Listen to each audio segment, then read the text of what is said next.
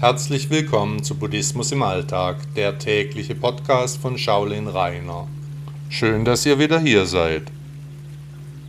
Heute geht es um das Thema Wer bin ich?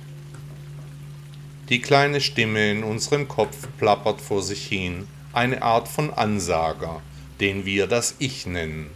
Wir denken, dass dies unser wahres Selbst sei, das uns da den lieben langen Tag so vollquatscht.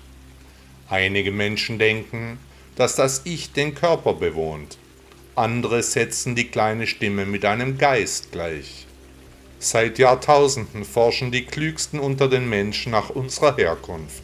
Fragen wie Wer bin ich oder Wer glaube ich zu sein? Wo waren sie, vor sie geboren wurden? Wohin werden sie nach dem Absterben dieser Inkarnation gehen? Das Selbst ist das Erleben unserer Buddha-Natur, das universelle Bewusstsein. Im Buddhismus gibt es das Konzept des Nicht-Selbst. Buddha lehrte, dass der Glaube an das abgetrennte Ich die Ursache für das Leiden sei. Die Erleuchtung, die Geburt nach der Geburt, habe ich gesucht, das Schweigen der Gedanken, so der Lehrer aller Lehrer. Wenn die Formen von Dauer wären, dann wären die Gedanken nicht so schmerzhaft, so führte er aus. Daher kann die Persönlichkeit nicht das Ich sein.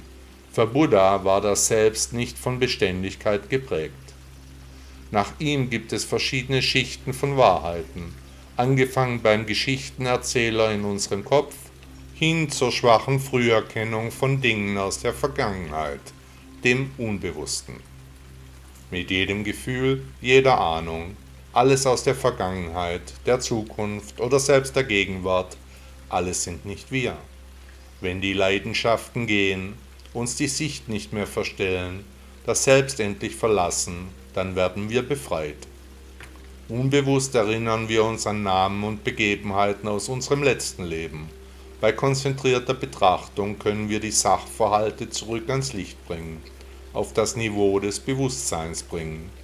Unser Unterbewusstsein werden wir wohl nie ganz verstehen, aber was unsere Ängste ausmacht, unsere Wünsche, Hoffnungen und Werte, das hat eine Vorgeschichte.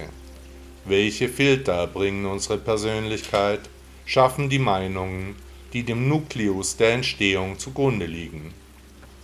Wir erschaffen uns durch Gedanken, Handlungen, Aktionen und Reaktionen selbst. Der Gedankenpalast ist der Ort der Wahrheit. Hier können wir unser wahres Ich finden.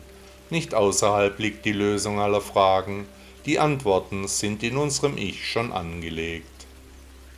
Durch Meditation kommen wir der Lösung nahe. Kontemplation führt uns zu unserem Ich, zur Antwort auf die Frage aller Fragen, wer bin ich? Nicht wer ich denke zu sein, sondern wer ich wirklich bin, das ist die einzig wichtige Antwort auf alle damit verbundenen Fragen. Dies alles ahnend, warum verhalten wir uns nicht entsprechend? Der Weg ist das Ziel. Buddha sagte einmal, wir müssen den gegenwärtigen Augenblick weise und ernsthaft leben. Herzlichen Dank, dass Sie Buddhismus im Alltag gehört haben. Bis morgen.